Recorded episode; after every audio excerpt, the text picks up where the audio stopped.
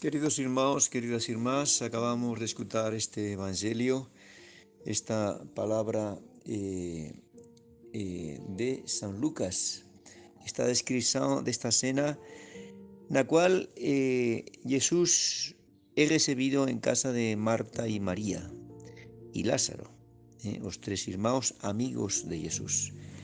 Y en esta cena, el evangelista nos está transmitiendo un tema que aparece con muchísima frecuencia, quizás como en dos evangelistas, eh, en San Lucas, un tema que San Lucas ama mucho y al cual, pelo cual debemos agradecer. Es el tema da oración. Es San Lucas, sobre todo San Lucas, entre los cuatro evangelistas, es el primero, es sobre todo San Lucas que nos presenta la figura de Cristo orante. Jesús era un hombre, Deus, ¿verdad? Era un hombre que, segundo San Lucas, pasaba horas y horas en oración.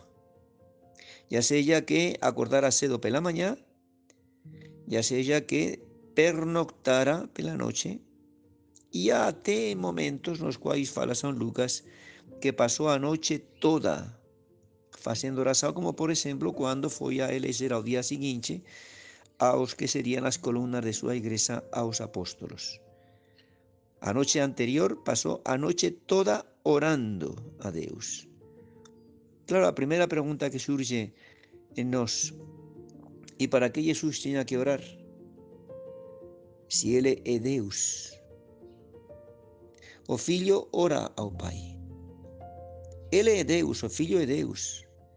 Pero ese Filho encarnado, en cuanto hombre, en cuanto hombre, a pesar de que, como falan los teólogos, a, consecuencia da, eh, da unión hipostática con la persona da humanidade, a unión hipostática da humanidade con la divindade, a pesar de que, segundo a consecuencia de esa unión, o entendimiento de Cristo estaba en presencia constante de Cristo hombre, la humanidad de Cristo estaban en presencia constante da divindade, a pesar de eso, Cristo se afastaba y estaba en oración.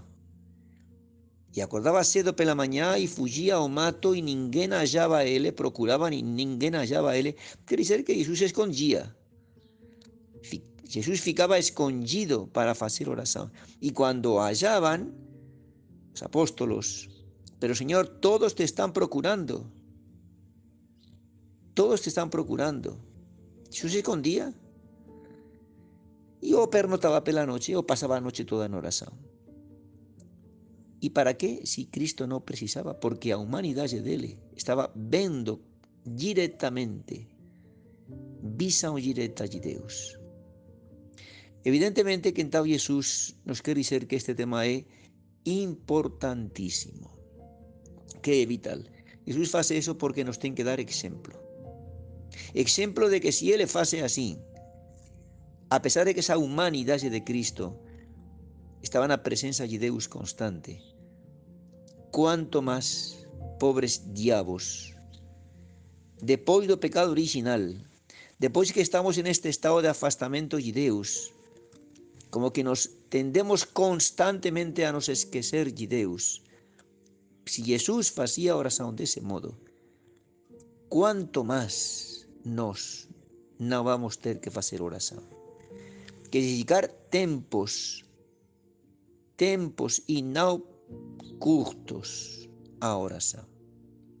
¿Mm? Por eso esta escena preciosa, la cual Jesús se presenta ahí en casa de Marta, María, en ese momento, en el século I, evidentemente, no era como ahora, que la gente va a un a un supermercado eh, y compra unas pizzas o compra lo que sea, colocan a microondas y, a media hora está pronta la comida. No, entonces era todo, era amasar o pan, hacer o pan, cocinar, matar los animales, era un trabajo danado. Y si Jesús, como se presupone, se presentó ahí en casa de Marta con sus apóstolos, eh, comerían eh, para caramba, comerían bien. Y el trabajo sería danado mucho trabajo.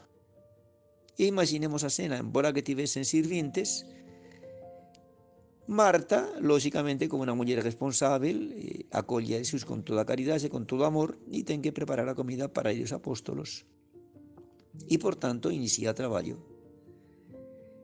Y ahí al mismo tiempo María, su hermana, simplemente no hace nada. Todo ese monte de trabajo como que no va con ella, como ella no tiene nada a ver con eso. Y simplemente se sienta a os de Jesús. Jesús estaría falando, estaría enseñando cosas de Dios. Y María está aos de Jesús simplemente escuchando, sin hacer nada. Externamente, humanamente, según estos criterios de, de, verdad? O lógico, podríamos ter pensado y falado, verdad? Bueno, Marta debería, María debería ayudar a Marta. Es una falta de, de, de responsabilidad, ya te podríamos decir de caridad, de estar a su hermana sozinha, como fala la misma Marta. No te importa, Señor, que mi hermana me deje sozinha con el trabajo. Podríamos pensar até que podría ser una falta de caridad por parte de María. Lo caridoso sería ayudar a su hermana. Fala, Señor, que me ayude que me ayude, estoy aquí agobiada con tanta cosa. Y vean que la respuesta de Jesús es humanamente desconcertante, humanamente cuando no se tienen los criterios correctos, como acontece costumeiramente, comúnmente, que en este tema no tenemos los criterios correctos, no tenemos criterios correctos. Marta eh, llega un momento en que ya explode, no aguento más. Y se dirige a Jesús y de algún modo está casi, casi, casi reprendiendo a Jesús. Pero Señor, ¿cómo estás permitiendo esta falta de caridad? ¿Cómo no le falas a mi hermana que me ayude? Está sin hacer nada cuando aquí estoy aquí tan, tan agobiada de trabajo. Y a respuesta como viene desconcertante, humanamente falando. Jesús no le faló a María, vaya a trabajar. Pero lo contrario, de algún modo reprende a Marta y le fala, estás muy dispersa, estás dividida de tal modo eh, que estás muy dispersa, Marta. Uma so coisa é necesaria. Y María elegeu esa coisa. Por tanto, eu non vou tirar dela. Imaginemos, pobre Marta ficaría, ficaría saciada, ficaría ahí contrariada. Y bueno, humanamente podríamos pensar, ¿verdad? Que, hubiera sido lógico entonces que Marta hubiese falado a Jesús, está bom, y Señor, está bom. Eu tamén gosto de estar aquí escutando tua palabra, así que então eu vou deixar o serviço, vou deixar de trabalhar e se o Señor quer comer, pois faça un milagre. Algume as cousas, faça, prepare a mesa facendo un milagre. Pois tamén vou sentar a escutar túa palabra, Señor. Claro, eso eh, é unha brincadeira, verdad? Fez eso. Pero vean que dos irmãos que Cristo non fala por falar e frellou a Marta. Uma coisa só é necesaria. E María elegeu esa coisa. Das dúas partes, María elegeu a mellor. Quais são as dúas partes? É o traballo, a vida ativa e é a, contempla, a, a contemplação.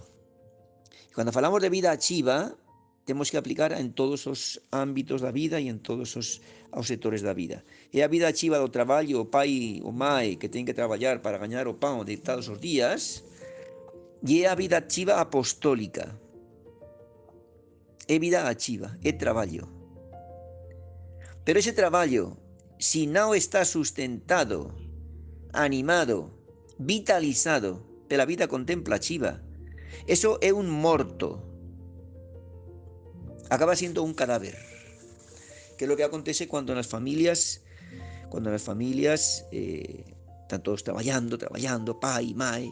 No ten tempo, no ten tempo de rezar, de una de María, menos de pegar un libro e facer meditación, de reunirse a final do día para rezar o texto, a familia toda. No ten tempo porque están o día traballando e lógicamente a final do día están cansados e ten que descansar e o mellor é sentarse na televisión e estar olhando a televisión e a dormir. E a oración, cando? En esa casa simplemente non ten tempo para orar. E entón aí esa casa se va a convertir antes ou depois se va a convertir en un corpo sin alma, en un cadáver. Todo se va a apodrecer os fillos non van a obedecer aos pais, as infidelidades matrimoniais, a falta de diálogo, a falta de caridade, a falta de servizo, é unha vida, é unha, é unha máis que unha familia, eso é unha posada. É, é unha posada. Por qué? Porque falta a alma da vida pessoal de cada un dos membros da familia e da vida de familia en cuanto familia. E esa alma é a comunicación con Deus. Rezar, facer meditación, pegar un libro e ler, pegar o texto e rezar juntos ao final do día. A oración. A oración, falaba San Vicente de Paulo, é a respiración da alma.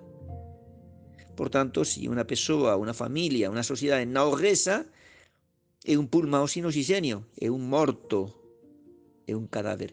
E iso, queridos irmãos, é o que está acontecendo non somente no mundo, sino na igreja. Simplemente estamos moito atarefados, iniciando pelos padres. Os que tiñamos que dar exemplo como Cristo, padres, bispos, etc, etc. Os que tiñamos que dar exemplo, simplemente non rezamos. Non rezamos. Sí, con excusa de que temos moitas reunións que ter. A primeira reunión debe ser con Deus todos os días. A primeira reunión debe ser con Deus todos os días. Y ahí llega, claro, llega a excusa. No es que a oración, a asao, apostolado e oración. Mentira. Mentira. Apostolado no é oración. Apostolado é traballo apostólico. Y tanto así que San Juan Paulo VI llamó a eso de americanismo o herejía da ação. É unha verdadeira herejía, é un ego teológico é un verdadeiro ego, unha verdadeira herexía. Os padres que falan, non, non, estou facendo apostolado e iso ya me vale de oración. Eso é un ego total, é un ego, unha, unha herexía que San Paulo VI llamou de americanismo. A traballo apostólico, a sa apostólica non é oración. Se o apóstolo non se rechira, como facía Cristo, por algo Cristo facía eso, retirarse e esconderse e afastarse para estar con Deus. Para estar con Deus. Si el apóstolo non fase eso, como fala San Gio da Cruz, ¿ve? Sería mellor se os apóstolos, esos que se dedican, que piensan rodear o mundo con súas pregações, envolver o mundo con súas pregações, si dedicasen a metade do tempo que dedican a pregação e apostolado a oração, farían máis fruto con unha palabra que con mil porque deste modo o facen pouco ou non facen nada o facen dano, o facen mal cando os apóstolos non oran, cando non rezan, cando se dedican a oración.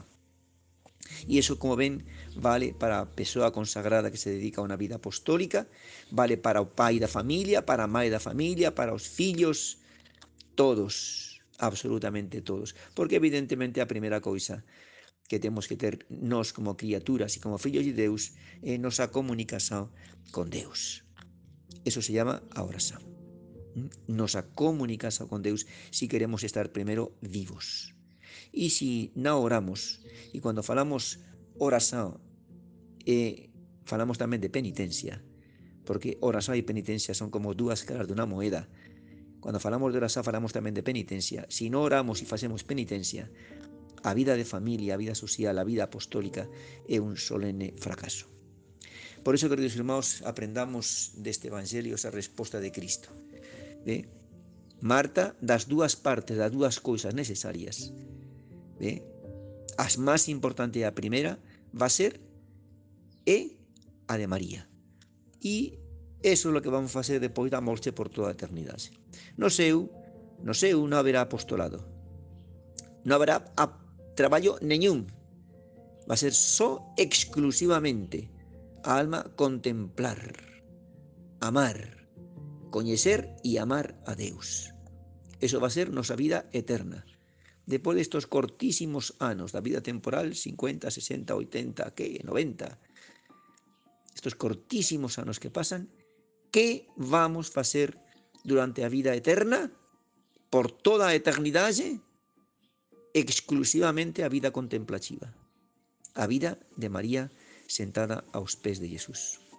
Vamos a pedir que os irmãos a María Santísima que nos alcance do Espírito Santo as grasas necesarias para que posamos entender e practicar esta doutrina.